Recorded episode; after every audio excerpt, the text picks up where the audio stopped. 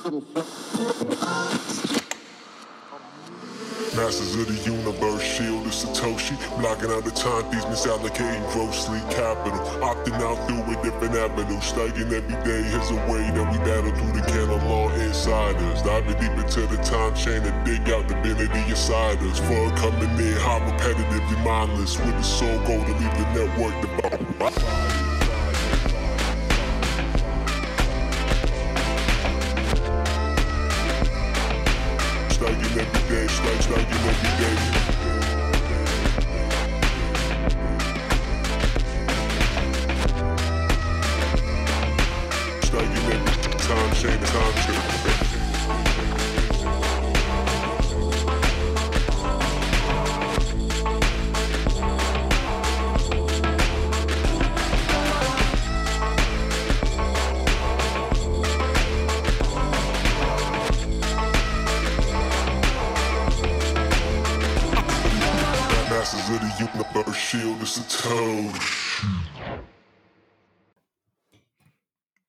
Hallo und herzlich willkommen bei Shield of Satoshi, dem Bitcoin-Podcast mit Fat Schutzschild. In der zweiten Folge habe ich wieder einen besonderen Gast, auch zu einem besonderen Thema. Deswegen an dieser Stelle herzlich willkommen, Marc. Hi Ronen. Hi, grüß dich, Marc. Ähm, für alle, die dich vielleicht doch noch nicht kennen sollten, stell dich doch gerne mal kurz vor. Also ich bin der Marc und ich bin vom Bitcoin Hotel hier in Blochingen im Schwabenländle. Und für diejenigen, die es wirklich noch nicht mitbekommen haben, bei uns gibt es eine ganze Bitcoin-Kreislaufwirtschaft. Das heißt, bei uns kann man mit- Bitcoin bezahlen, bei uns kann man Bitcoin kaufen am ATM, bei uns gibt es ganz viele Bitcoin-Gimmicks und Gadgets, um Bitcoin auszuprobieren, wie zum Beispiel ein Lightning-Automat oder eine Lightning Jukebox. Bei uns gibt es eine Satoshi Bar, bei uns gibt es regelmäßig Bitcoin-Events. Findet jetzt auch vom 4. bis zum 6. November die zweite Folge von Bitcoin im Ländle statt, wo ich auch ultra bullish drauf bin. Und bei uns sind täglich kommen hier Bitcoiner raus und rein und deshalb, ähm, äh, genau, und, und wir wollen jetzt heute ein bisschen den, die, ja, die Verbindung zwischen Bitcoin und Spiritualität herstellen. Und deshalb bin ich, glaube ich, auch hier zu Gast. Genau, richtig, richtig, Marc. Vielleicht mal kurz noch zur Erläuterung für die Gäste. So, wie ist denn die Verbindung bei uns beiden äh, entstanden? Das muss man sich so vorstellen, dass ich glaube Ende letzten Jahres oder Anfang dieses Jahres ähm, hast du in der Stuttgart ähm, Stammtisch-Telegram-Gruppe geschrieben, hey, ähm, ich, ich würde gern was so bei mir im, bei mir im Hotel mit einem äh, Bitcoin-Stammtisch so zum Treffen und so machen, wo die Leute dann äh, kommen können. Äh, ist alles toll und cool her und ich bin auch voll im Bitcoin drin. Und wir hatten da äh, Lust, sich ein bisschen mit einzubringen. Und äh, da waren dann, ich meine, Lodi, Philipp und ich sind da dann direkt äh, reingejumpt und wir haben uns nicht, so- nicht so ganz gewusst, worauf wir uns da eingelassen haben im Nachgang. Ich glaube, bei uns ist da eher so die Vorstellung äh, drin geschwebt, ha ja, da muss man eben ähm, ein, zwei Dinge organisieren, vielleicht will äh, jemand einen kleinen Vortrag an dem Abend halten und äh, über die Wochen und Monate ist dann äh, doch klar geworden, dass da eine viel größere Vision dahinter dran hängt und so ist ja letztlich Bitcoin im Ländle entstanden. Und davor haben wir uns ja auch schon zu Wanderungen getroffen bei dir in Blochingen. Und da haben wir dann auch äh, den ersten äh, aus, äh, den ersten Austausch im sogenannten Meetspace äh, gehabt. Und äh, da habe ich bei dir relativ schnell festgestellt, dass äh, du doch eine sehr spirituelle Seite an dir hast, die nicht unbedingt ganz typisch für Bitcoiner ist. Und da ich mich auch mit äh, Spiritualität und äh, angrenzenden Themen äh, auseinandersetze, haben wir da, glaube ich, direkt einen ganz guten Draht zueinander gehabt. Und du hast dann damals fallen lassen, ich glaube, das war bei, bei dem ersten, bei der ersten Wanderung damals, dass du mal vor einigen Jahren eine Auszeit in Frankreich war es, glaube ich, gemacht hast. Das können wir Genau. vielleicht mal als, als Anstoßpunkt nehmen. Du kannst auch gerne ähm, vielleicht die Jahre davor kurz anreißen, aber gerade die Zeit würde mich interessieren, wo du gesagt hast, hier, ähm, ich klinge mich mal aus. Ja, also es war tatsächlich so, ich war halt ganz normal in der Schule unterwegs und nach der Schule bin ich durchgestartet als DJ und Produzent. Das heißt, ich war hauptberuflich wirklich DJ-Produzent und habe in Clubs aufgelegt, auf Festivals gespielt, habe auch selber Festivals oder große Veranstaltungen veranstaltet und es war halt alles sehr rauschhaft und es hat natürlich mir sehr viel Befriedigung gegeben auf meiner Ego-Ebene. Das heißt, mein Ego wird extrem damit gepusht, weil jeder hat gesagt, boah, cool, was du da machst und yeah, und dann bist du da auf der Bühne gestanden, jeder hat dir zugejubelt, geil und so und das war. Wie, was waren das? Wie, wie, wie groß, Entschuldigung, wie, wie groß waren denn da so die Events? Kann man sich das eher so vorstellen? Ich sag mal so, so, so Dorfparty-mäßig, da sind so 20, 30 Leute oder ist das äh, schon mit ein, zwei Nullen mehr noch dahinter dran? Kann man sich nee, das nee, also schon mit ein, zwei Nullen mehr. Also ich war, ich hatte Residencies, das heißt, ich hatte regelmäßige Bookings zwei, dreimal die Woche. Das waren einfach meine Resident Clubs. Zum Beispiel in Ulm hatte ich da einen Club in Stuttgart da habe ich immer, das waren immer so 500, 600 Leute oder so, was ich da gespielt habe. Und dann kamen am Wochenende natürlich noch Festivals, größere Veranstaltungen dazu. Ich glaube, das größte war dann Sea of Love vor knapp 10.000 Leuten oder so. Oder vielleicht knapp, knapp drunter. Und die Events, die wir selber veranstaltet haben, das waren auch immer 2.000, 3.000 Leute. Und das waren richtige Festivals. Also schon ähm, eine größere Hausordnung und auch meine Songs, wenn du rausfindest, wie ich heiße, kannst du heute noch im Mediamarkt oder im, in iTunes oder so kaufen. Bin ich jetzt nicht stolz drauf im Nachhinein. Ist, jetzt ist halt so, ist schon Fiat Musik, würde ich mal behaupten. War natürlich noch ein ganz anderes Mindset damals. Und es war dann halt irgendwann einfach too much und dann musste ich die Reißleine ziehen. Das heißt, du hast dann halt nachts aufgelegt in den Clubs und teilweise am nächsten Tag bin ich dann direkt aus dem Club in die Schule gegangen, habe mir Koffeintabletten oder irgendwas reingezogen, weil du sonst einfach, ähm, weil du sonst ähm, irgendwann eingeschlafen wärst. Und meine anderen Kumpels, die dann auch noch aufgelegt haben, die haben dann teilweise angefangen, Drogen und solche Sachen zu nehmen. Und dann war halt irgendwann die Entscheidung, hey, ähm, gehst du jetzt den Weg weiter, aber oder, oder, oder ziehst du, ziehst du die Reißleine? Ich habe halt für mich mhm. festgestellt, es ist halt kein sustainable Lifestyle. Ich bin im Nachhinein mega, mega happy, dass ich die Experience gemacht habe, weil hätte ich das nicht durchgezogen und nicht gemacht, dann wird es mich wahrscheinlich jetzt ankotzen, dass ich es nicht gemacht habe. Ich habe da auch sehr viel mitgenommen. Aber irgendwann habe ich dann festgestellt für mich, hey, ich muss hier die Reißleine ziehen. Und ich habe auch wirklich schon festgestellt, es befriedigt mich nur auf der Oberfläche. Auf einer tieferen Ebene befriedigt mich das alles nicht. Mhm. Ähm, wenn du das auch so sagst, so mit ähm, auf der einen Seite super stressig und auf und am nächsten Tag, dann muss man, dann hat man trotzdem wieder zu funktionieren. Ähm, und dann benutzt man Hilfsmittel, um damit zurechtzukommen. Würdest du sagen, das ist schon so ein bisschen so Auswirkungen von eben so einer Leistungsgesellschaft, die auf Pump beginnt, äh, quasi, ich sag mal, Energie abzu, abzugraben, wo irgendwann vielleicht keine mehr ist? Ja, natürlich. Ich meine, selbst, das, das fängt im Endeffekt schon an beim Kaffee oder beim Alkohol. Das sind ja so Sachen, die ein, eigentlich so kulturell total akzeptiert sind. Aber meiner Meinung nach, aus meiner heutigen Sicht, würde ich sagen, selbst Sachen wie Kaffee oder Alkohol sind einfach Drogen und ja, Rauschmittel, die einem halt es ermöglichen, in dem Rausch zu bleiben, in dem Fiat-Rausch und wirklich in das Klare, in, in, die, in die Klarheit zu kommen. Ja, da, also wie auf Kredit, dass man quasi sagt, hier, ich, ich, ich gehe jetzt so an, an meine, mein, ich gehe jetzt quasi zu einer zentralen Körperbank genau. und sag hier, ähm, genau. ich eigentlich sagt mein Körper, hey, ich brauche jetzt mal acht Stunden Ruhe, aber das geht gerade aus Grund XY nicht. Ähm, genau. Gib mir, gib mir mal was auf, auf Kredit, dass ich ein paar Stunden mehr durchheizen kann. Und auf der anderen Seite wird deinem Körper halt vermutlich irgendwas abverlangt, was er auf Dauer nicht äh, machen kann eigentlich. Genau, das heißt, du kannst im Endeffekt sagen, in unserer Wirtschaft wird einfach alles mit Geld überschissen und auf, sagen wir mal, spiritueller oder persönlicher Ebene wird alles mit Stimulantien überdeckt.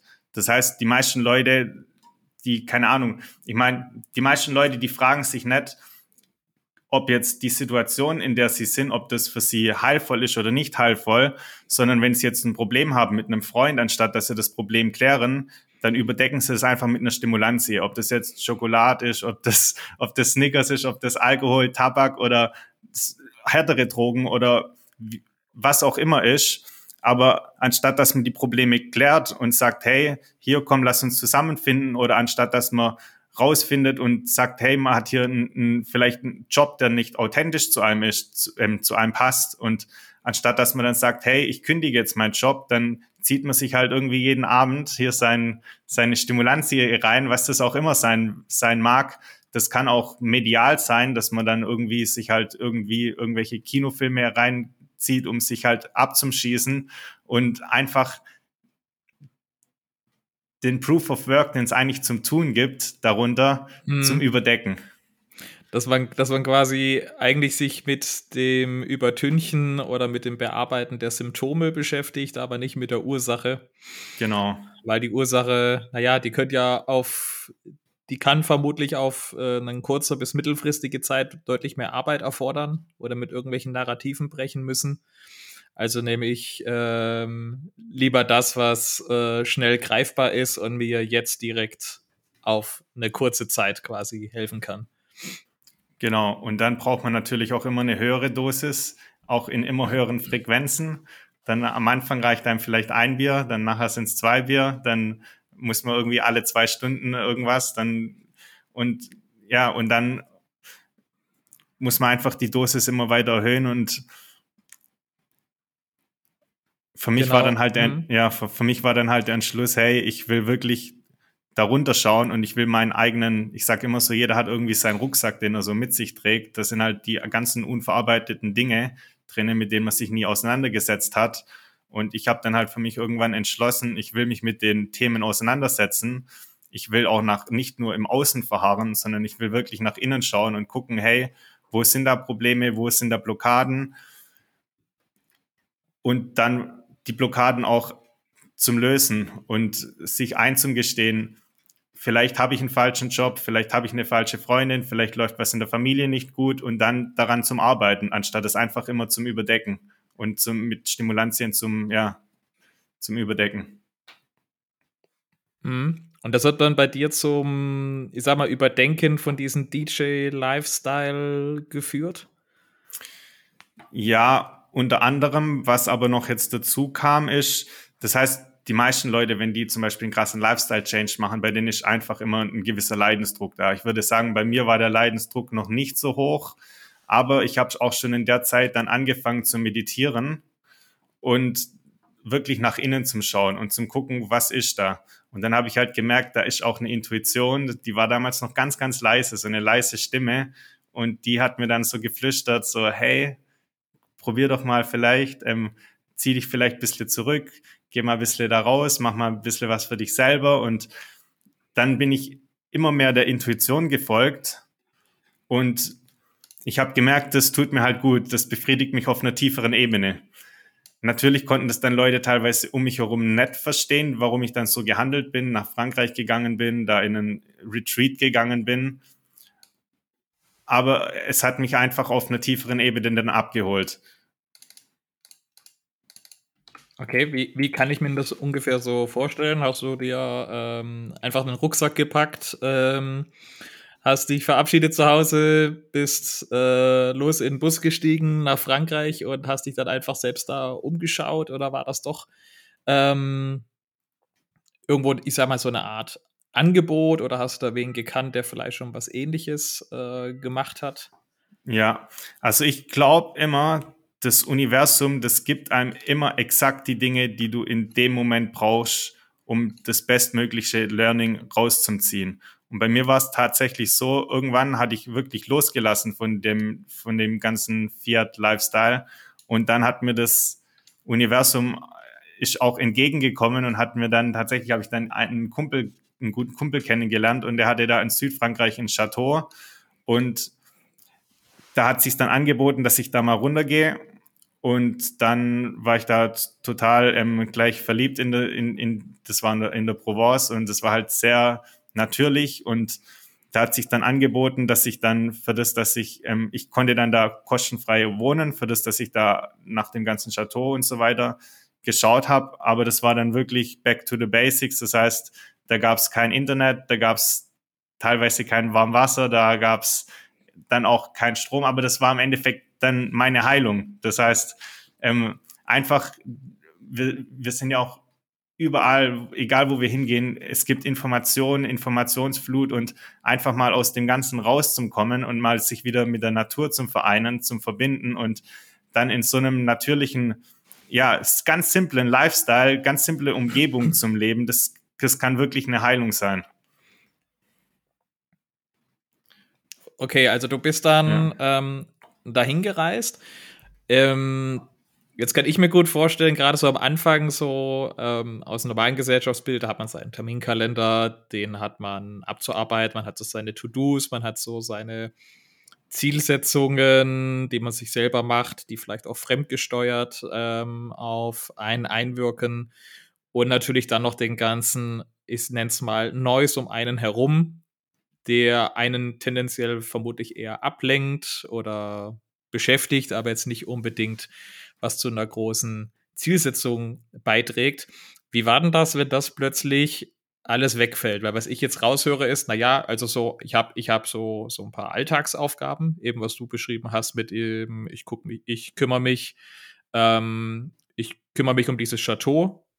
Also ich stelle mir jetzt sowas wie, wie, wie, so eine, wie so eine kleine Burg oder sowas darunter vor. Ist das, ist das richtig oder ist das eher so wie ein Hof oder also es war tatsächlich eher, eher wie eine Burg.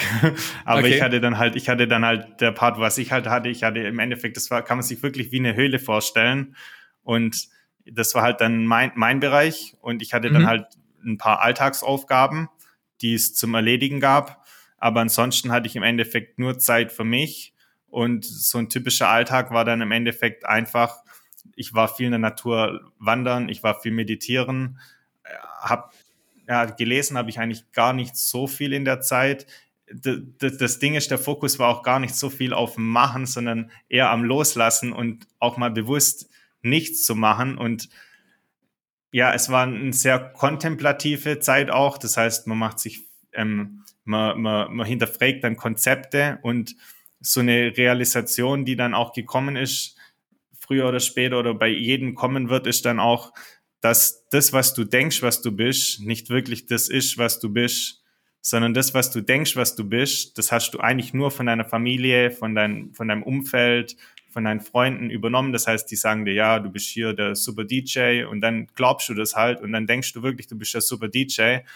Oder du, du denkst hier, keine Ahnung, ähm, das geht so weit, selbst so weit, dass du, dass du denkst, dass die Gedanken, die du denkst, dass du das bist oder die Emotionen, die du fühlst, aber selbst das bist du nicht.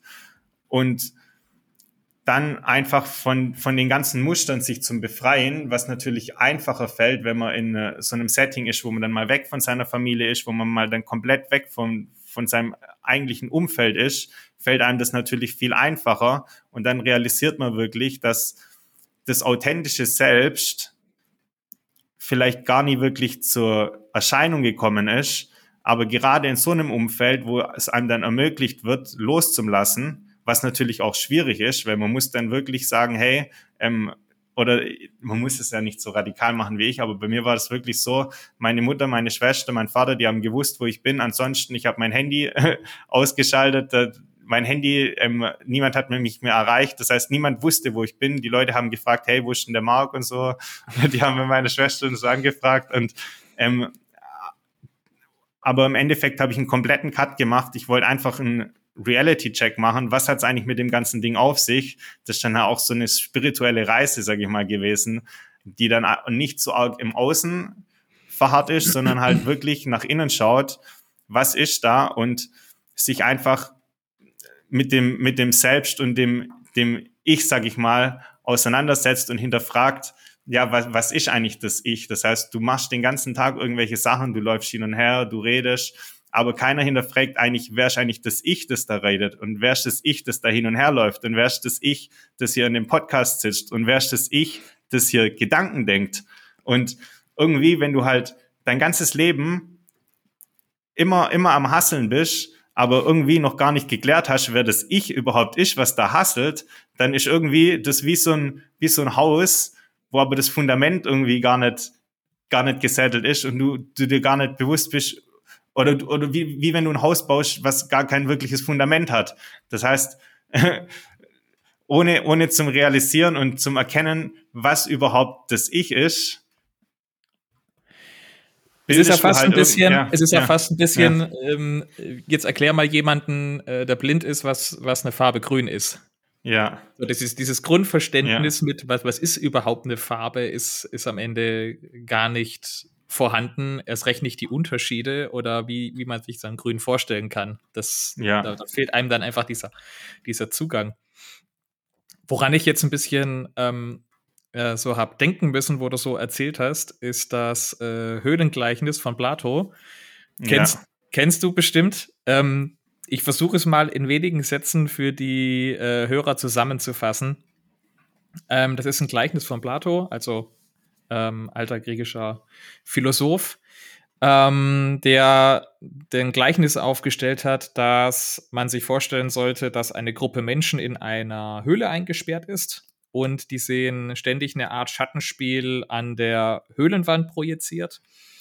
Und da die Menschen dort eingesperrt sind und immer nur den Blick auf diese eine Höhlenwand haben, ist diese Höhlenwand ihre komplette Realität. Sie kennen nichts anderes und sie bestätigen sich natürlich auch untereinander darin mit, so, das ist die Realität, weil was anderes kennen wir am Ende einfach nicht. Und er geht dann weiter und sagt, ähm, was, wenn du ein einzelner Mensch äh, befreit wird oder sich selbst befreit und plötzlich hinter diese Kulissen blicken kann. Der wäre am Ende total verstört, weil sein, gesamte, sein gesamtes Selbstverständnis von dieser Welt, die er bisher versucht hat zu begreifen, hinfällig ist. Und vermutlich würde er sogar direkt wieder zurückgehen wollen und sich anketten lassen wollen, weil das einfach ähm, für ihn ein viel, zu, ein viel zu harter Cut ist und viel zu schwierig ist zu begreifen. Und erst wenn man diesen vorher Gefangenen nach draußen bringen würde, sogar, also außerhalb von dieser Höhle, und der sich mengen, boah, da ist ja noch so viel mehr um einem rum, das hätte ich mir nicht mal getraut, ansatzweise vorzustellen, dass es das hier gibt. Erst dann würde derjenige langsam immer mehr seiner vorherigen Situation bewusst werden und vermutlich dann ab einem gewissen Punkt auch nicht mehr zurückgehen wollen. Und am Ende wird dann so dieser, dieser Kreis gezogen mit, wenn man diese Person wieder nehmen würde und so den anderen einsperren würde, er würde sich wieder umso mehr schwerer damit tun, sich in diese Gruppe einzugliedern, weil die Gruppe kennt natürlich nichts anderes. Und die Gruppe würde, wenn sie diesen äh, verstörten Rückkehrer aus dieser vermeintlichen Freiheit, ähm, wenn die sich wieder mit dem auseinandersetzen, würden sie feststellen, oh nein, der scheint ja total verwirrt das bestätigt uns darin, wir bleiben lieber hier, wir, wir äh, haben weiterhin unsere Realität hier vor uns und alles links und rechts. Ähm, das lenkt uns nur ab und das bringt uns nicht weiter.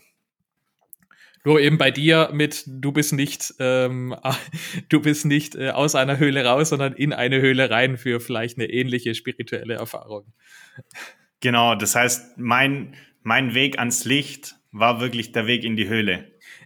Und genau, und, und es ist ja schon, es ist ja wirklich so, also ich finde das Gleichnis ja auch mega cool. Das hat mich auch damals total abgeholt, wo ich das gehört habe. Weil es ja wirklich so ist, die meisten Leute, die gucken dann auf die Wand und die sehen da die Schatten und die denken halt wirklich, okay, das hier ist, ist, ist das Wahre, das, was, an, was anderes gibt's nicht. Und manche Leute, die, fangen dann an, die, die fangen das vielleicht an zum Hinterfragen, vielleicht gibt's ja doch noch was und so. Und dann, dann gucken die, dann, dann gehen die vielleicht aus der Höhle raus und dann merken die, da, da ist noch was, da ist noch was anderes. Da, da, ist ein, da ist ein wirklich ein helles Licht.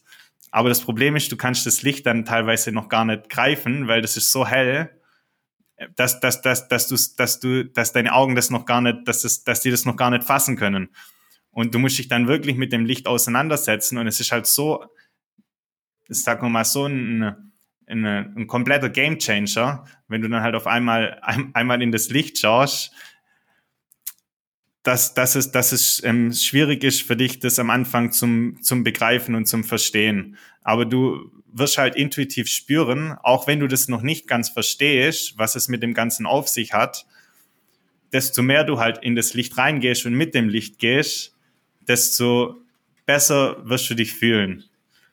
Und aber natürlich hast du dann auch Ängste und das habe ich natürlich jetzt auch hier relativ easy beschrieben mit, da geht man dann da nach Frankreich und dann tut man da seine, macht man Cut mhm. und ähm, die Familien so und bla bla bla. Aber das ist natürlich alles, alles doch, doch ein bisschen schwieriger wie jetzt hier dargestellt und ist auch wirklich dann Proof of Work. Also es ist wirklich innere Arbeit und ja, da hat man dann Ängste und ja, das, das, das ist, das ist wirklich ähm, dann auch teilweise mir, mir schwer gefallen, aber ich habe halt gemerkt, wenn ich wirklich ja auf ein, sagen wir mal, auf ein höheres Bewusstseinslevel kommen will, dann muss ich einfach die Hürden übergehen und muss jetzt einfach hier den Cut machen und die Höhle war dann mein Lebensretter, so mehr oder weniger.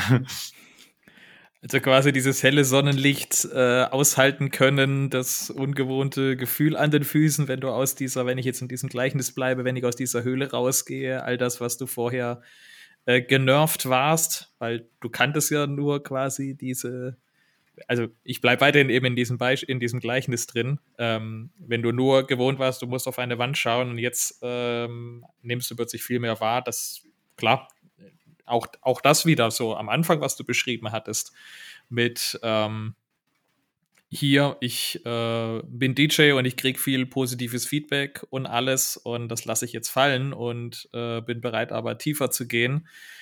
Das ist definitiv kein leichter Schritt. Ja. Wo du das gemacht hast, ähm, hattest du dir da am Anfang so vorgenommen, okay, das mache ich jetzt zwei Monate, drei Monate, ein Jahr, wie lang auch immer? Oder hast du dir da eher so gesetzt, ich lasse das jetzt einfach komplett passieren und dann schauen wir mal, wo die Reise hingeht? Gab's oder gab es da in irgendeiner Form ähm, eine Art Zielsetzung, wo du für dich gesetzt hattest? Also es gab wirklich keine Zielsetzung. Das heißt, es war wirklich ein Loslassprozess und ich wusste auch gar nicht, was mich, was mich erwartet. Das heißt, das, was mich zum Beispiel damals angesprochen hat, ich habe mir auch überlegt, soll ich in ein Kloster gehen? Ich habe mir angeschaut, was machen die Yogis im Himalaya und so. Das waren einfach damals so inspirierende Dinge und dann habe ich mich von denen inspirieren lassen und ich habe dann auch ähm, nicht, ich bin nicht mit dem Ziel reingegangen, irgendwie, keine Ahnung, ich will jetzt erleuchtet werden oder, oder whatever oder so, oder auch nicht mit dem Ziel, ich muss da jetzt so lange ins, ins Retreat, bis das oder das passiert, sondern es war einfach, okay, ich, ich bin da jetzt und ich bin im Endeffekt von Moment zu Moment ge gegangen. Das heißt, ich, ich, ich sehe es auch immer so, die Intuit jeder kann intuitiv im Moment fühlen, was eigentlich jetzt für ihn die intuitiv richtige Lösung wäre. Aber in die Zukunft zum Schauen und zum Wissen, was in zwei Jahren für dich die, das, das Richtige ist, denke ich, ist schwierig. Das heißt, es war wirklich wieder auch ein Zurückkommen in den Moment. Das heißt, die meisten Leute, die leben ja entweder in der Zukunft, sind dann sehr angstfossiert oder leben in der Vergangenheit, sind dann dementsprechend eher depressiv aufgestellt. Und es ist auch wirklich wieder ein Zurückkommen in den Moment und einfach von Moment zu Moment zu Moment gehen weil hier im Hier und Jetzt bist du im Endeffekt immer frei und ist immer alles relativ easy. Nur wenn dein Mind halt immer abdriftet und immer in die Zukunft oder Vergangenheit geht, dann bist du halt immer in der Angst gefangen oder in der Depression.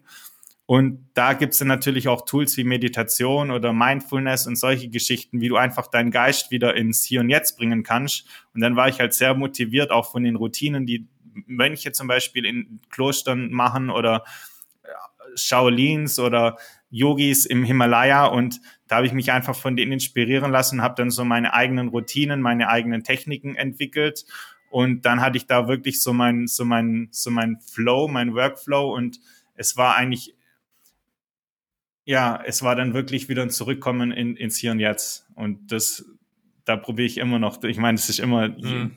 du musst jeden, jeden Moment wieder gucken, dass du nicht im außen dich verlierst oder in der Zukunft Vergangenheit oder sowas. Es, mhm. es gibt ja auch gar keine wirkliche Zukunft oder Vergangenheit. Es ist ja nur mhm. ein Hirnkonstrukt. Ich kenne niemanden, der wo schon in der Zukunft war oder in der Vergangenheit. Das, das Leben findet immer nur im Hier und Jetzt statt. Und hier ist auch dein Einflussbereich.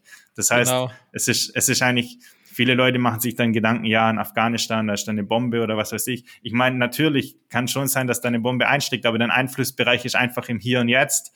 Und du kannst hier und jetzt gucken, dass du das Beste draus machst, aber was jetzt in Afghanistan oder whatever wo passiert, da hast du einfach keinen Einfluss. Mhm.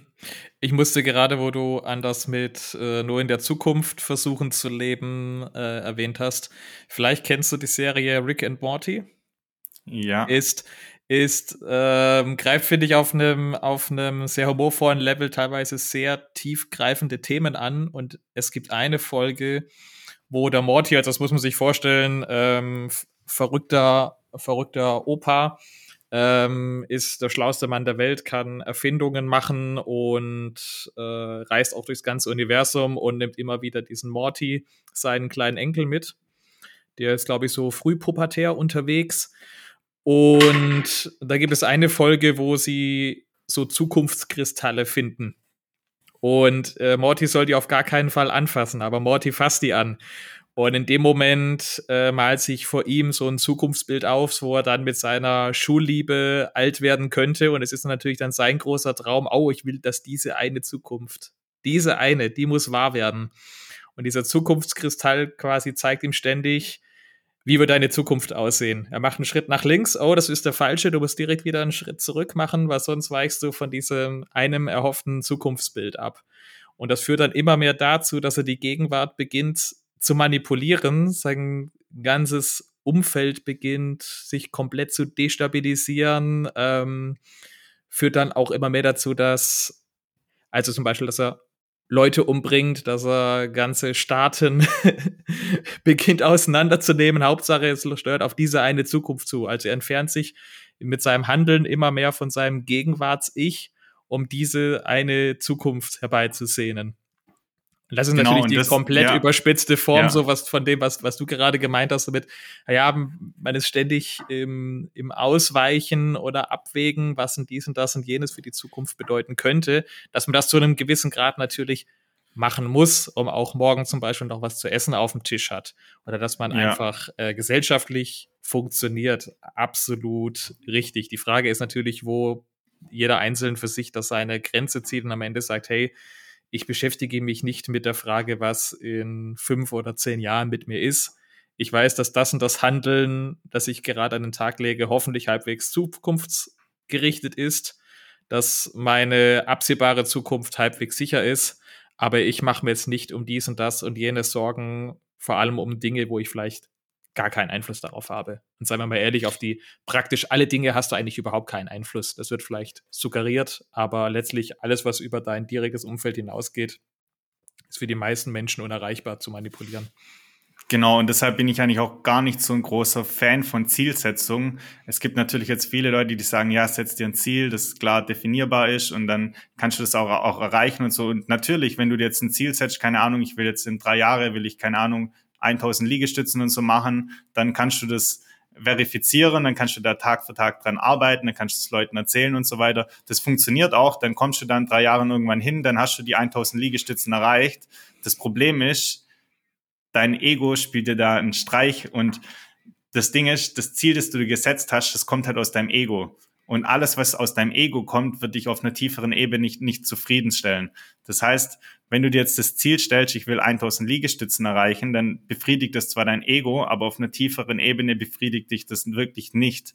Und das, was ich dann eigentlich lieber mache, ist, ich höre auf meine Intuition und meine Intuition sagt mir zum Beispiel hier, jetzt, keine Ahnung, sitze hier im Podcast und, aber ich weiß nicht, worauf das hinausgehen will. Das heißt, die Zukunft lasse ich offen. Ich weiß zwar grob, okay, was, was, was will ich im Hier und Jetzt machen? Und ich tune mich einfach in die Intuition ein und dann weiß ich ganz genau, das ist mein authentisches Ich, mit dem ich da gehe und nicht mein Ego, das sich jetzt festgesetzt hat, ich muss jetzt genau das oder das erreichen, weil sonst ähm, bist du halt in so einem Endlos-Zirkel drinne, dann hast du mhm. das erreicht und dann willst du das nächste erreichen und dann hast du das erreicht, aber dann befriedigt sich wieder nur für einen kleinen Moment, dann willst du wieder das nächste erreichen. Das ist dann so ein, so ein Hamsterrad, in dem du drinne bist, ein Hamsterrad von, ja, von, dein, von deiner Gier und von, dein, von deiner, ja, von, ja, Hamsterrad von, von Gier, kann man sagen.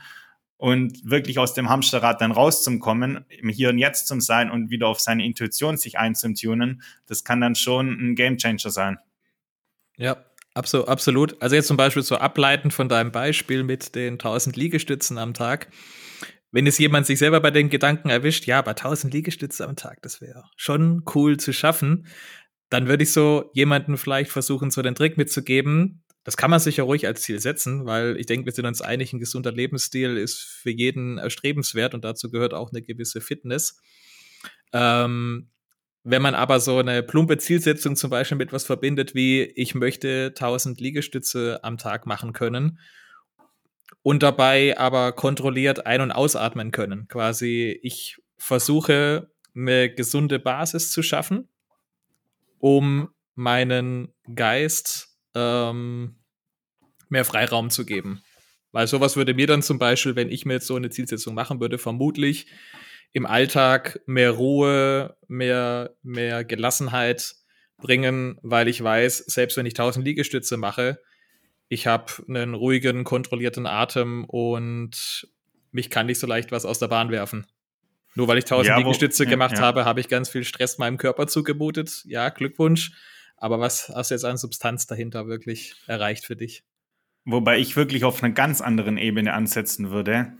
Das heißt, viele Leute, die setzen sich jetzt zum Beispiel Ziele, aber das Entscheidende finde ich immer, ist nicht, was du machst, sondern was du bist. Und dein Leben manifestierst du immer aus deinem Seinszustand heraus. Bedeutet, du manifestierst nicht wirklich das, was du willst, weil sonst wäre jeder Millionär, weil jeder will irgendwie eine Million oder sowas oder jeder will, keine Ahnung, zehn, zehn Millionen Satoshis oder was weiß ich was. Das, aber so funktioniert das, das Universum nicht wirklich du manifestierst im Universum wirklich das, was du bist und nicht das, was du willst. Das heißt, schau wirklich darauf, was von Seinszustand, in was von einem Seinszustand bist du. Das heißt, bist du glücklich, bist du zufrieden, bist du, bist du happy, bist du ausgeglichen, bist du harmonisch, bist, bist du gesund. Und wenn du dich selbst mit dem identifizierst, das heißt, auf deiner Identifikationsebene bist du identifiziert mit ich bin reich, ich bin cool, ich bin geil, ich bin, ich bin super, ich bin sportlich, ich bin gesund, dann wirst du auch nur das in deinem Leben manifestieren. Und wie sich das dann ganz genau manifestiert, das ist dann auch gar nicht dein Job, ob das dann 100 Liegestütze sind, 1000 Liegestütze sind. Aber wenn du auf deiner Science-Ebene manifestiert bist mit ich bin gesund, dann wird es dich immer auf eine Richtung treiben, intuitiv, die perfekt und optimal für dich ist. Aber auf der anderen Seite. Auch ungezwungen, du meinst auch ungezwungen genau, in dem Moment. Genau, mhm. einfach ganz organisch mhm. und auch nicht aus dem Ego heraus. Aber wenn du jetzt sagst, ich will jetzt zum Beispiel unbedingt 1000 Liegestützen erreichen, Ah Mist, jetzt habe ich den Faden. jetzt habe ich, jetzt habe ich den, jetzt, jetzt habe ich den Faden verloren. Scheiße. Ah. Wir hatten ja das Beispiel. Ja, ja, ja lass dir Zeit. Ja.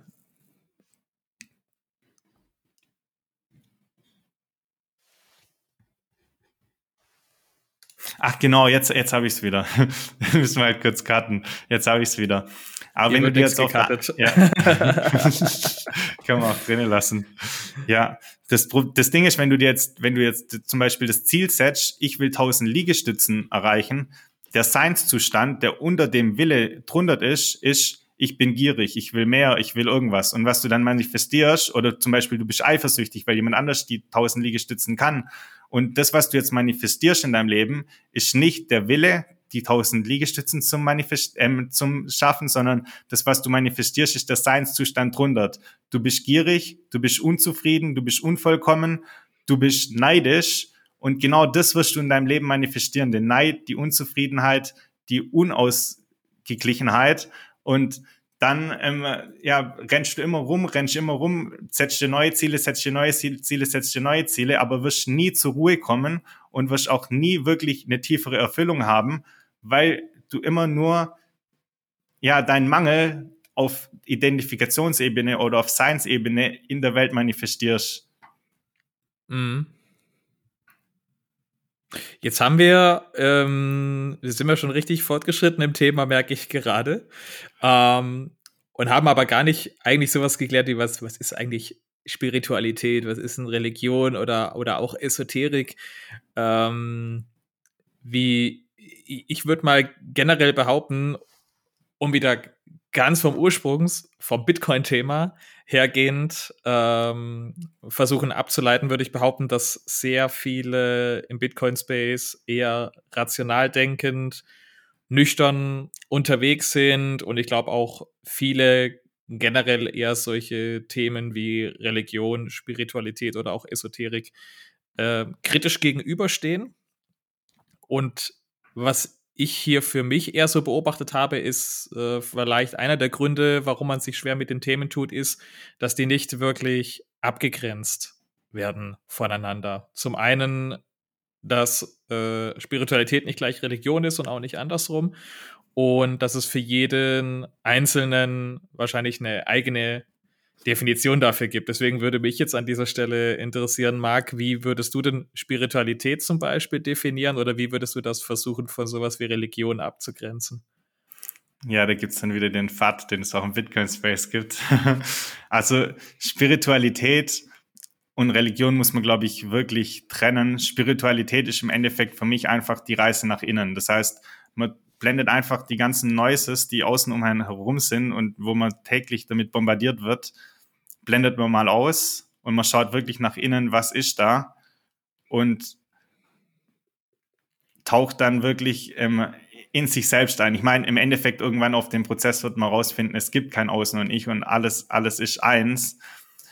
Aber das würde ich wirklich dann, auch wenn man es jetzt wieder zum Höhlengleichnis zurückkommt, Spiritualität ist dann im Endeffekt das Aufstehen aus der Höhle. Das heißt, man man hinterfragt die Schatten, die an der Wand sind, man steht dann auf, man dreht sich rum, merkt, hey, da ist ein Licht und in das Licht taucht man rein und man befasst sich dann mit dem Licht und nicht mehr mit den Schatten und das würde ich sagen ist Spiritualität.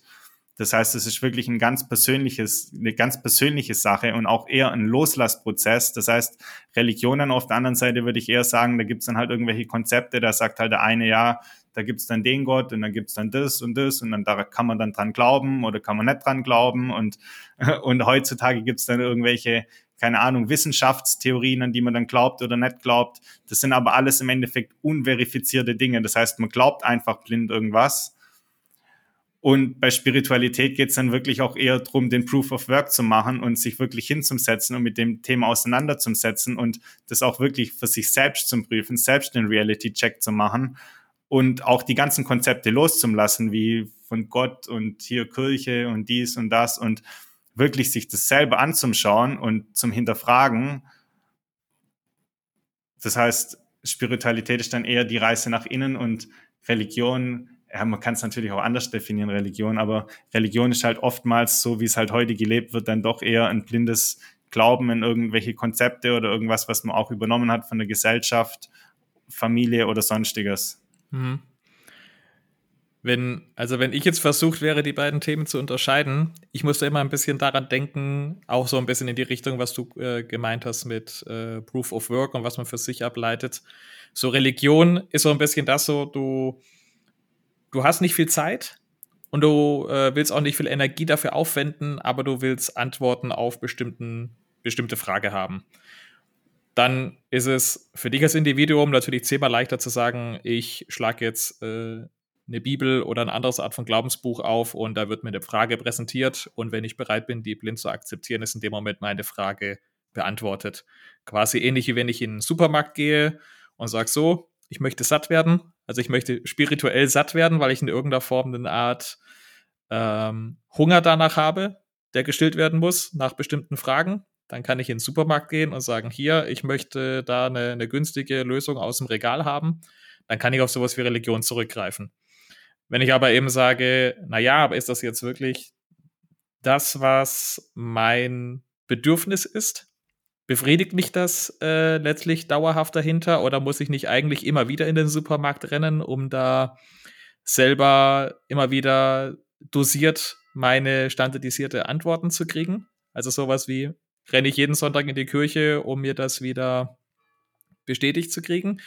Oder mache ich eben den Switch hin zur Spiritualität mit, ich setze mich selber mit dem Essen auseinander, stelle selber für mich fest, was braucht eigentlich mein Körper, was braucht er vielleicht gerade nicht. Vielleicht sogar dahingehend mit, muss ich überhaupt im Supermarkt gehen? Kann ich den äh, Bedarf irgendwie anders, anderseitig decken? Und dadurch, dass ich bereit war, selber diese Energie aufzuwenden und auch die Zeit aufzuwenden, diese Fragen für mich selber zu lösen, sind die auf einem ganz anderen Level gefestigt für mich, weil ich sie selber bereit war, als Erfahrung wahrzunehmen und einzutauchen, als wie wenn ich es eben vordiktiert von jemandem beschrieben bekommen habe und jetzt einfach folge. Religion hat da natürlich den gewissen Vorteil, wenn ich es jetzt mal aus Gesellschafts, äh, gesellschaftlicher Sicht sehe. Ich habe natürlich eine Lösung, die ein Großteil der Menschen leicht bestimmte Antworten gibt. Und die können sich dann anderen Dingen in ihrem Alltag widmen. Wenn jeder Einzelne für sich, sich mit seiner Spiritualität auseinandersetzt, ähm, sind die Leute natürlich weniger frei für andere Dinge oder es lenkt sie wiederum ab in anderen Dingen. Das ist so für mich ein bisschen so der Urgrund für, für Religion. Man kann der Masse eine gewisse einen gewissen Antwortkatalog mitgeben auf bestimmte Fragen, weil sie sonst beginnen, für sich selber Fragen äh, sich zu stellen und zu beantworten. Und Spiritualität ist dann eher so der Weg Richtung individuelle Freiheit, sich diese Fragen selber beantworten zu können. Ja, sehr schön zusammengefasst.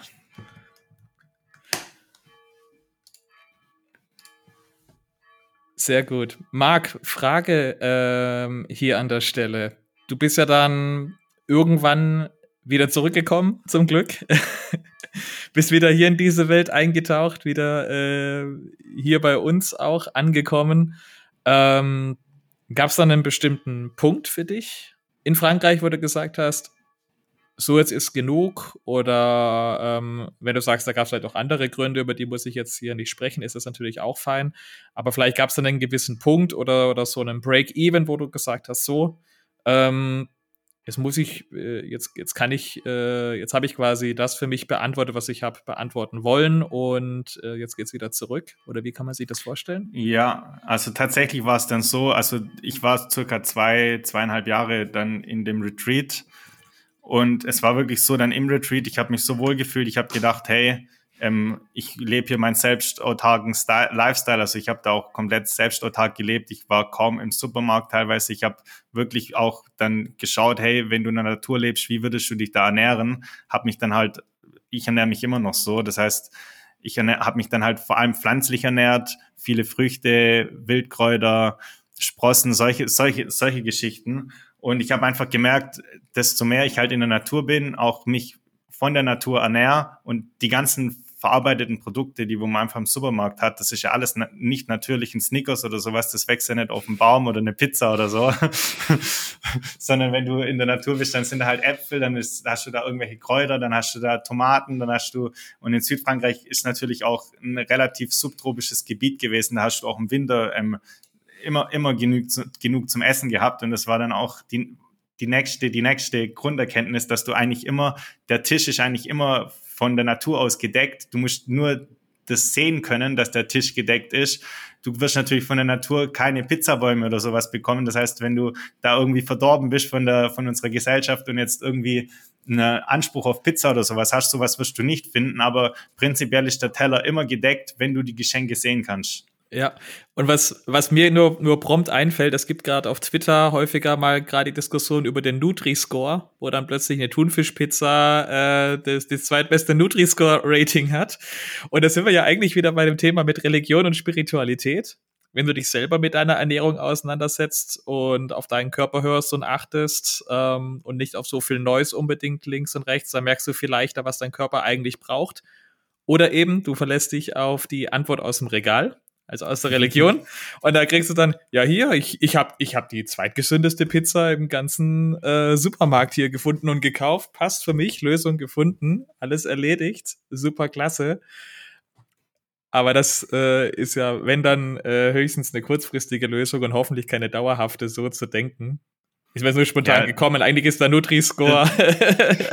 das sind ja auch so ganz, das sind ja auch so ganz viele Fat-Dinge, die einen vom, sag ich mal, von der Pharma eingetrieben werden, wie so ja, keine Ahnung, du brauchst dann das und das Lebensmittel, weil wenn du das und das Lebensmittel nicht hast, dann wirst du sterben und bla bla bla. Und das sind dann so ganz viele, so ganz viele Sachen, die man dann halt einfach auch schon so tief verinnert hat, verinnerlicht hat, aber das nie hinterfragt hat und dann auch mal aus dem ganzen Konstrukt loszulassen, das Zeug zum Hinterfragen und mal zum gucken, hey, wenn du vielleicht, keine Ahnung, den Döner nicht isst, den wo dir aber der Nutri-Score als hier super gesund angibt, ähm, stirbst du dann oder kannst du das überleben? Und dann wirst du rausfinden, hey, du kannst nicht sogar bloß überleben, sondern vielleicht geht es dir sogar danach besser. Und, und auch so Sachen, dass, keine Ahnung, da gibt es ja auch so die offiziellen Empfehlungen, man soll, glaube ich, sechs oder sieben Mahlzeiten am Tag oder sowas zu sich nehmen. Und man wird ja im Endeffekt die ganze Zeit nur stimuliert und stimuliert mm. und mhm dann auch so Sachen einzuführen, wie zum Beispiel Fastenperioden, was ja zum Beispiel jetzt irgendwie nie irgendwo im Fernseher propagiert würde, weil dann natürlich kein Geld damit gemacht werden kann. Aber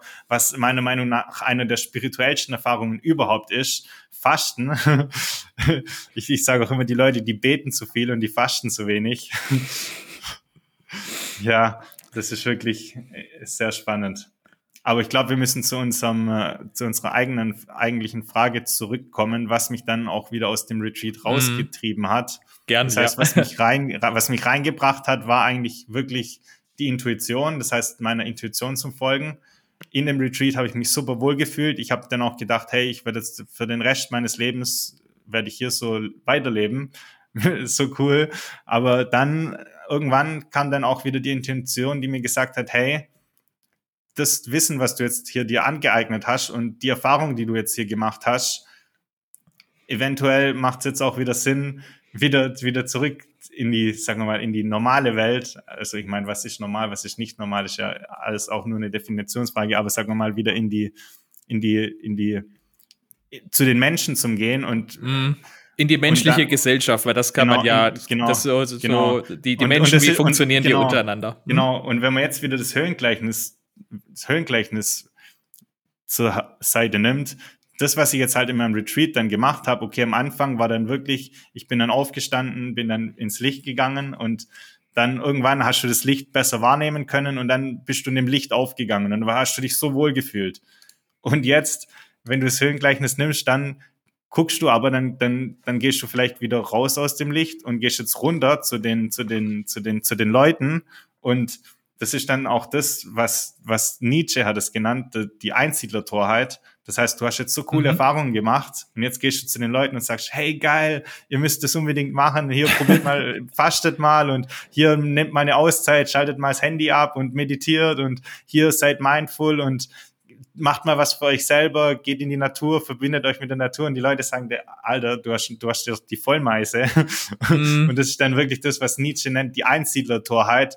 Das heißt, so naiv zum Sein und zum Denken, dass wenn du jetzt zu den Leuten gehst und das denen erzählst, dass die das ähm, fressen und dir da, keine Ahnung, sich dafür noch bedanken oder so, sondern äh, du machst genau die gegenteilige Erfahrung. Die Leute, die werden natürlich ähm, dir, keine Ahnung, Steine an den Kopf schmeißen und die werden das erstmal nicht hören wollen, weil die natürlich auch was ganz anderes gewohnt sind, die kennen das gar nicht und die haben Angst vor dir. Die haben, die bekommen dann wirklich Angst, weil du halt im Endeffekt indirekt die Realität oder das, was die Leute für wahr oder für falsch halten, ähm, hinterfragst oder äh, angreifst aus denen ihrer Sicht sogar. Ja. So ähnlich ist ja vielleicht auch im Bitcoin-Space geht es auch vielen, die entdecken dann, hey, hier cool, da gibt's hier so eine coole neue Zahlmöglichkeit, irgendwie Peer-to-Peer, zensurresistent und so weiter. Und dann genau. sind, die da, sind, die da, sind die da voll high und voll geflasht und gehen dann gleich zu den Leuten, hey yo, ihr müsst das auschecken, Bitcoin und, und dann kriegen die auch wieder die Steine gegen den Kopf geworfen. Ja, ja das ist, genau daran habe ich gerade denken müssen, so wenn man seine, seine üblichen ersten 100, 200 Stunden im Bitcoin hat und dann so seine seine ersten so kleine Erkenntnisse hat oder ich sag mal so im, so im Schnitt so, so drei Roman, äh, Grüße gehen raus, Blocktrainer-Videos geschaut hat und dann so, oh mein Gott, oh mein Gott, was, was kommt da auf uns zu? Ich muss sofort jeden retten. Ab in die, alle in die Arche, alle in die Arche. Wir wissen jetzt, ich muss jetzt jeden davon äh, innerhalb von einem Tag am besten überzeugt haben, dass Hyper-Bitcoinization kurz bevorsteht und was Lightning für eine Revolution ist und Proof of Work und To the Moon und scheiß Fiat-System funktioniert nicht. Und ich glaube, Und- das ist vielleicht ein ähnlicher Weg wie bei Spiritualität, wenn ich jetzt versuche, das wieder, was wir ja eigentlich gar nicht wollen, als fertige Kelloggs-Packung den Leuten anzubieten mit hier, das ist die eine zertifizierte Lösung von mir. Glaub mir, nimm die an als die eine Wahrheit, wird für dich funktionieren. Die wird in, ich sage auch hoffentlich, in fast allen Fällen abgelehnt, weil die Person ist nicht bereit für, für die eine Lösung, weil sie hat gar nicht die Erfahrungen gemacht, die der andere, der es versucht zu verkaufen, selber hat machen müssen, um selber so weit zu kommen. Es gibt keine Abkürzung. There is no shortcut. Ja, und tatsächlich ist auch dann wirklich die schwierigere Periode war dann wirklich, also man hat im Normalfall immer so die, die erste Phase ist halt das Retreat. Das heißt, da öffnet man sich dann wirklich für den Spirit, da geht man dann ins Licht. Und die viel schwierigere Phase ist dann wirklich die Integration von dem Spirit in der Gesellschaft. Das heißt, man kommt dann zurück und man, man hat halt jetzt ganz andere Erfahrungen gemacht, wie jetzt die Leute haben. Und auf einmal läuft man alle, ich sag mal, alle Chakren sind offen irgendwie, man ist komplett empfänglich für alles und jetzt geht man in die Gesellschaft und da muss man natürlich da wieder seine Tools entwickeln, wie man dann auch, sag nur mal, in der, das ist jetzt dann, wenn man dann vom Licht wieder runtergeht in die Höhle, wie man dann in der Höhle bei den Leuten auch mit einem offenen Spirit und die Spiritualität integrieren kann.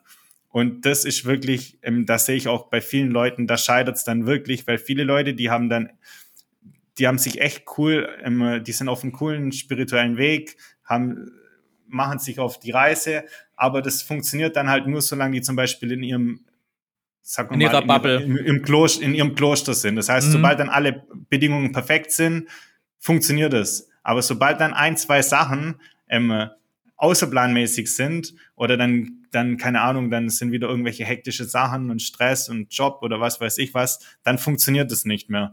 Und das ist dann meiner Meinung nach nur der halbe Weg. Der ganze Weg ist dann wirklich auch wieder zurück in die Gesellschaft zu kommen und den Spirit in der Gesellschaft zum Leben und zum Integrieren und dann auch in aller Hektik und auch wenn es stressig ist und wenn es ganz laut ist, dann trotzdem innerlich leise zum Sein und ruhig und gebündelt und fokussiert zum Sein.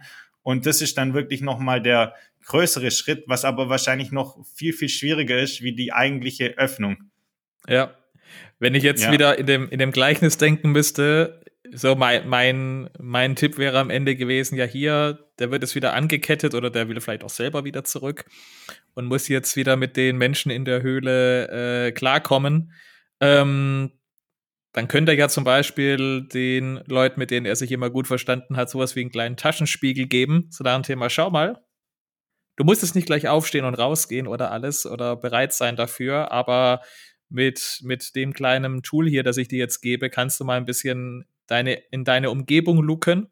Und dann, wenn du selber für dich bereit bist, mehr zu sehen, ähm, dann kannst du auch sowas wie aufstehen. Aber nicht, hey, du musst raus. Das würde ich umhauen, was dich da draußen, da ist, da ist eine, eine riesige Leuchtkugel am, an diesem sogenannten Himmel oben. Die geht rauf und runter, das glaubst du gar nicht. Sind die Menschen nicht bereit dafür? Ja, müssen sie auch, müssen jetzt sie auch nicht ja. für den Anfang sein. Das ist jetzt auch witzig, was du hier gerade sagst. Das erinnert mich jetzt gerade, weil gerade sind ja auch so ganz im Trend so ganz viele so psychedelische Substanzen und sowas. Ähm, es kann ja auch für den einen oder anderen funktionieren, aber wenn wir jetzt hier beim Gleichnis bleiben, ich sehe es halt oft so, deshalb habe ich da auch immer meine Finger davon gelassen. Wenn du jetzt halt solche Sachen nimmst, dann bombt dich das halt gleich so ins Licht rein. Das heißt, du nimmst jetzt hier irgendwelche, keine Ahnung, Ayahuasca oder wie die ganzen Dinger heißen, irgendwelche bewusstseinserweiterten Sachen, LSD und so weiter. Und auf einmal bist du in dem mega geilen Space. Es fühlt sich alles so geil an. Du bist voll im Licht und du kannst es aber gar nicht wirklich verarbeiten.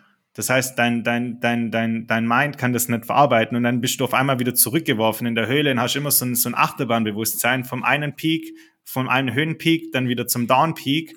Und deshalb sage ich, war mein Weg halt, was ich für mich erkannt habe, mein Weg war wirklich der Proof of Work, sich aufs Meditationskissen zu setzen, nach innen zu schauen, das langsam anzugehen und wirklich aus eigener Kraft den Mhm. Wandel zu machen und nicht äh, mit, mit irgendwelchen Substanzen das zu machen. Es kann auch bei manchen Leuten funktionieren. Ich, es kann auch jeder, ich sag da nicht, ich bin da pro oder contra oder so. Ich sag nur, für mich war halt wirklich das aus eigener Kraft und unabhängig von irgendwelchen externen Substanzen zu machen, war für mich einfach der Weg, wo ich mich am besten gefühlt habe und was einfach ich auch für mich erkannt habe, was für mich der Weg ist. There is no ja. shortcut. Ja, oder genau, man kann es auch vielleicht sagen, das ist dann vielleicht der Proof of Work Weg und das andere ist dann halt der Proof of Stake Weg. Mm. Ja, ich, also ich, ich kann mir auch gut vorstellen, dass es bei dem einen oder anderen vielleicht so wieder so eine Art Bremse löst, wenn das sowieso schon ja. sich mental auf dem richtigen Weg befindet, aber irgendwelche ja. Hindernisse sich da auftun, die sich partout nicht ähm, lösen wollen. Ähm, es gab mal so aber, einen Spruch, den, ja. ich, den ich gehört habe. Ähm, so in, in, in, die, in, in die Richtung mit so ein, ein, ein, ein klarer Geist ist für mich am berauschendsten. Oder so. So, ja, so ja, soll, ich, genau. soll, ich, soll ich mich betrinken, um glücklich zu sein, oder soll ich, soll ich lieber klare genau. Gedanken haben? Dann bevorzuge ich ganz genau. klar den klaren Kopf. D genau. Weil das, das, weil das genau. andere, das kann dich vielleicht sonst wohin führen und vielleicht auch die und da Erkenntnisse bringen, aber wie nachhaltig ist das? Wie viel Substanz hat das? Genau, weil dein Körper, der kann auch die ganzen Glückshormone, die du dann in dem Flash und in dem Rausch, in dem Drogenrausch oder sowas hast, das kann dein Körper alles selbst produzieren. Wenn du deinen Körper wirklich wieder in Einklang bringst und den richtigen Lifestyle und so weiter weiter lebst und dann bist du nicht mehr abhängig von irgendwelchen Substanzen. Und natürlich, so wie du sagst, es gibt auch wieder Ausnahmen und so in manchen Fällen, auch wenn die bei gewissen Krankheiten und so kann das auch gut funktionieren, dass dann so eine Bewusstseinsöffnung ähm, oder das vielleicht sogar so einen spirituellen ähm, Weg, äh, so einen spirituellen Ablauf mal in die Gänge bringt, wenn dann der sieht, okay, da gibt's vielleicht noch mehr wie das Ego, aber auf der anderen Seite ist halt nie trustless. Das heißt, du musst dich immer an irgendjemand trusten. Das heißt, du musst einer Person vertrauen, die dir hier irgendwelche Sachen verkauft oder irgendwelche, ähm, wie sagt man da, Zeremonien oder sowas mit dir macht, irgendwelche mhm. Rauchpilzzeremonien oder sowas. Und du musst jetzt der Person vertrauen. Das heißt, es ist niemals trustless. Trustless ist wirklich nur, wenn du den Weg selber für dich machst und den eigenen Proof of Work gehst. Dann musst du niemand vertrauen, keiner Substanz, keiner Trusted Person. Und so ist ja auch bei vielen Gurus oder sowas. Die versprechen dir dann viele Sachen und wenn du hier in meinen Center kommst und dann dies und das und jeniges und ja. Ja. O ja, oder, gener oder generell von so, ja, sorry, wollte ich was sagen. Nee, nee, red, red, red ruhig aus. Ja. Red ruhig aus. Ich sehe es auch generell bei vielen, die machen dann halt vieles so, so Fluchtretreats, nenne ich das immer. Das heißt, die machen dann irgendwie zwei Wochen, machen wir jetzt mal hier Yoga in Thailand oder sowas. Das heißt, mein Lifestyle bin ich eigentlich nicht zufrieden, aber jetzt mal hier zwei Wochen ähm, Super Yoga in, in Thailand oder so. Mhm. Und dann fühlen die sich auch wirklich sehr cool in dem, in, in, in dem Retreat. Da ist dann meistens irgendwo so ein Guru dabei und der hilft denen dann und mega cool. Und dann hat man dann noch so ein Gruppenfeeling und so. Aber wenn die Leute dann halt wieder in den Alltag zurückkommen, dann sind die sofort wieder in ihrem Alltag zurück und in ihren alten Habits drinne und die können das einfach nicht, die können das dann, die können das dann nicht in den Alltag integrieren. Ja. Und deshalb finde ich es besser, man macht das langsam, Step by Step und probiert aus seinem Alltag Step by Step ähm, die spirituellen Elemente zum Integrieren. Das kann am Anfang fünf Minuten am Tag sein, dann zehn Minuten, dann 15 Minuten. Wie wenn man jetzt so, so ein Fluchtretreat macht, hat dann da zwei Wochen, hey, hier Hare Hare Krishna und so und let's go. und dann kommt, und dann kommt man zurück in sein, in sein, keine Ahnung, sein, sein Fiat-Lifestyle und ist aber sofort wieder in seinen alten Habits gefangen und ist dann sogar teilweise noch traurig und ja, weil man, wenn man weiß eigentlich, was möglich ist, du weißt eigentlich, ja. was, was, was, was ist möglich, aber du kannst dann nicht umsetzen und das macht dich dann umso trauriger und umso angepisster. Ja, ja, ich habe jetzt auch gerade an meinen Mentor denken müssen, der mich auch in Richtung Meditation zum Beispiel eingeleitet hat. Und er wiederholt das auch immer wieder. Also für ihn sind so Grundthemen wie Ego fallen lassen essentiell. Und was er auch immer wieder sagt, ist, ähm, was man, wenn man Meditation anfängt, relativ früh schon beobachtet, ist so, ha ja, wenn ich mich jetzt ein bisschen loslassen kann und einfach hier und jetzt bin und nicht so mich gestresst fühlen muss, dann löst das so ein, so ein wohliges Gefühl aus in mir.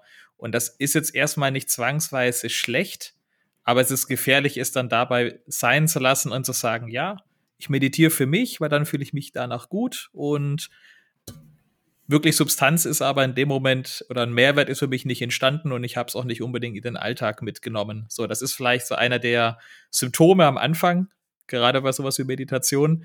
Aber es geht in Wahrheit noch viel, viel, viel, viel, viel, viel tiefer. Und es ist allenfalls die Oberfläche, an der man dann gekratzt hat.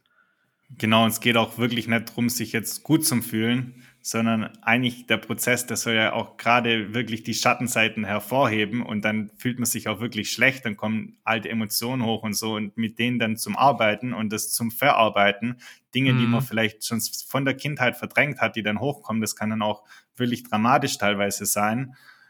Das heißt, es geht bei der Meditation dann auch nicht drum, irgendwie sich nur gut zu fühlen. Das ist dann vielleicht, okay, da kann man vielleicht irgendwann hinkommen, dann, dann bist du da wirklich und dann sind die Blockaden gelöst und dann fühlst du dich wirklich sehr gut.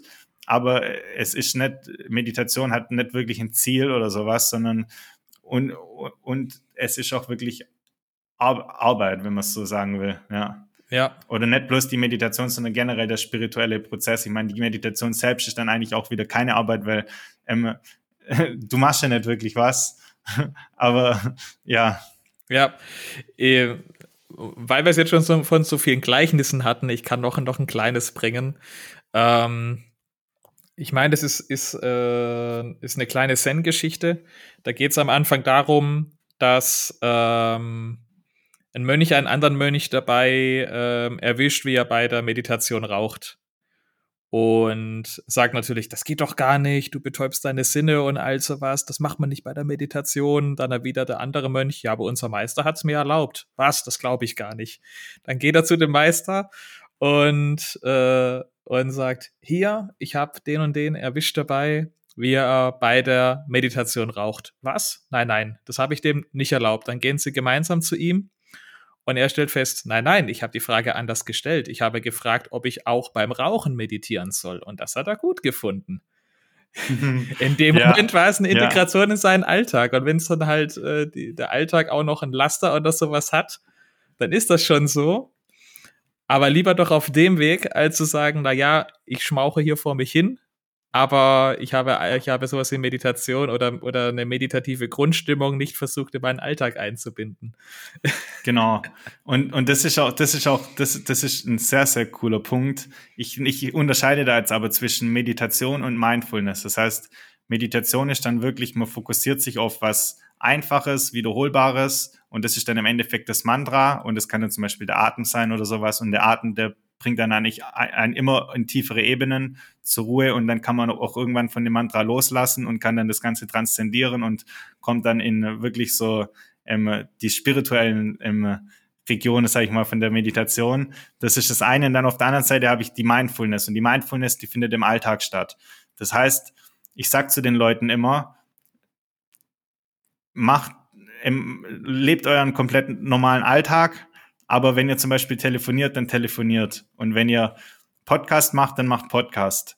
Und wenn ihr aufs Klo geht, dann geht aufs Klo. Und dann sagen die Leute mir immer, ja, aber das mache ich doch. Ich, ich telefoniere doch und ich mache dann Podcast und so. Und das sage ich aber, nein, ihr macht das nicht so, weil wenn ihr telefoniert, dann denkt ihr nebenher an, eu an eure Freundin. Wenn ihr aufs Klo geht, dann guckt ihr nebenher iPhone. Wenn ihr esst, dann tut ihr nebenher 100 andere Dinge, Oder Fernseh was? gucken. Ja, genau, genau. genau. Mhm. Und Mindfulness ist dann wirklich, eine Sache zu machen, aber die 100% zu machen. Und wenn du dann rauchst, dann rauch, aber rauch 100%. Sei nur fokussiert auf die Zigarette. Und so wirst du auch jede Sucht im Nix und nix, also wirst du jede Sucht ganz einfach übergehen können, weil wenn du einfach voll bei der Zigarette bist, du bist, nimmst dann die Zigarette, dann machst du dir mm. bewusst, ich nehme jetzt die Zigarette in meinen Mund, dann ziehe ich jetzt an der Zigarette, jetzt nehme ich die Luft in meine Lunge rein, dann pusht ich das wieder aus und du bleibst einfach immer daran. Und wenn du abdriftest, ist das auch kein Problem, dann kommst du einfach immer wieder zurück. Das heißt, du driftest dann kurz ab in Gedanken oder dann klingelt dein Handy und dann kommst du wieder sofort zurück zu der Zigarette.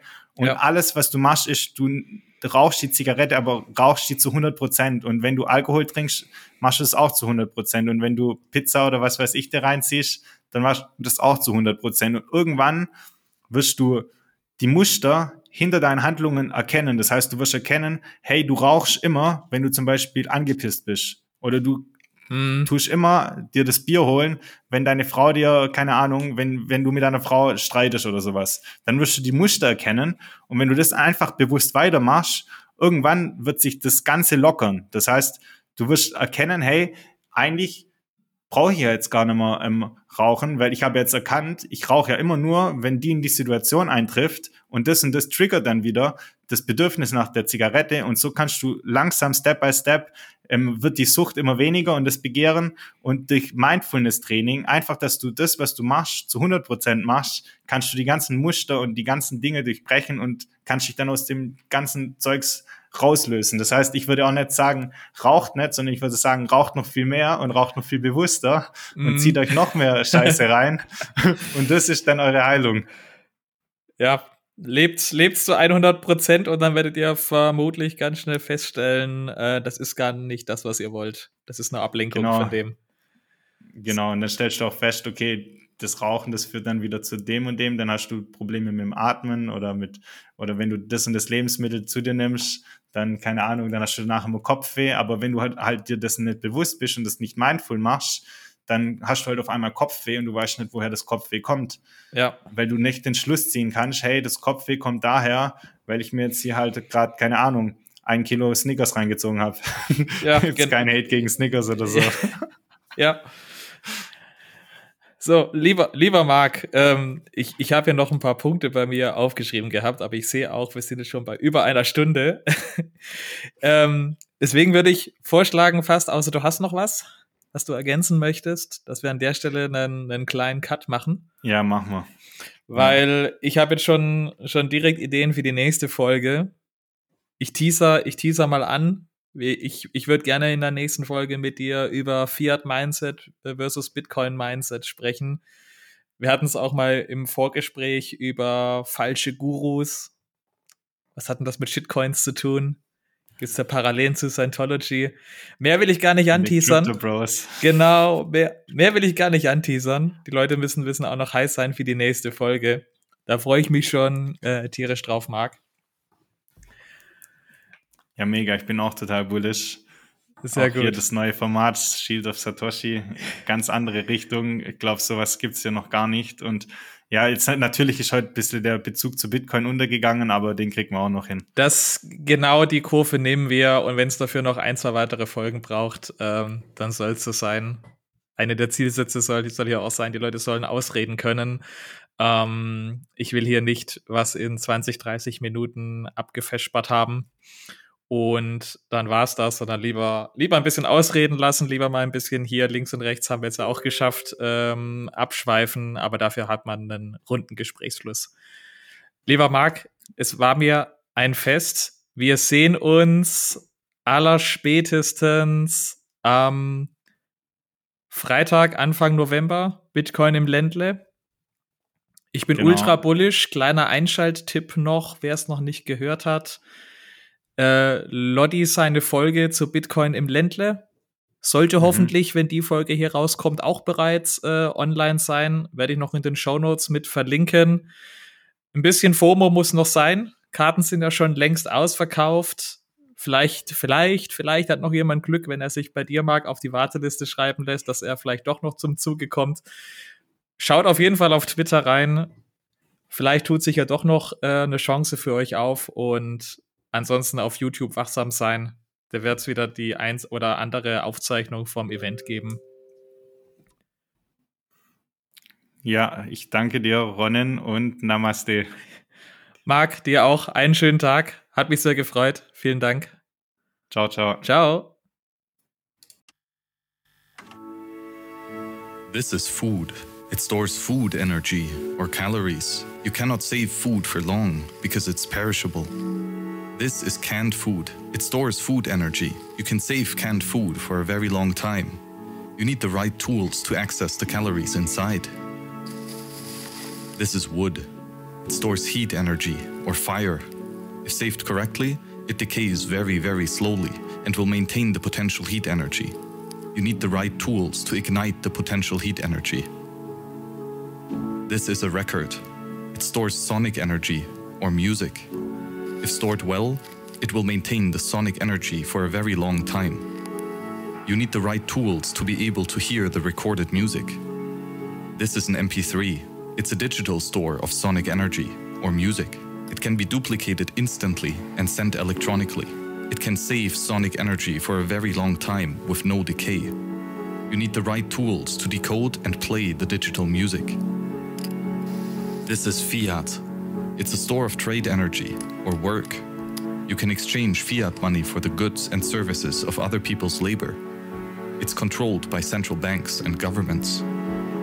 It does not save well, leaking its trade energy over time. This is called inflation, an ever increasing total supply of fiat money. You need the right tools to access and transact with fiat money. This is Bitcoin. It's a store of trade energy or work. You can exchange Bitcoin for the goods and services of other people's labor. Bitcoin is a digital record keeping system with no central controller and a hard limit of 21 million Bitcoins.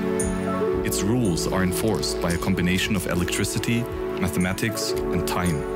Bitcoin increases its trade energy over time. Limited supply saves incredibly well. You need the right tools to save and transact with Bitcoin money. Bitcoin. Get it?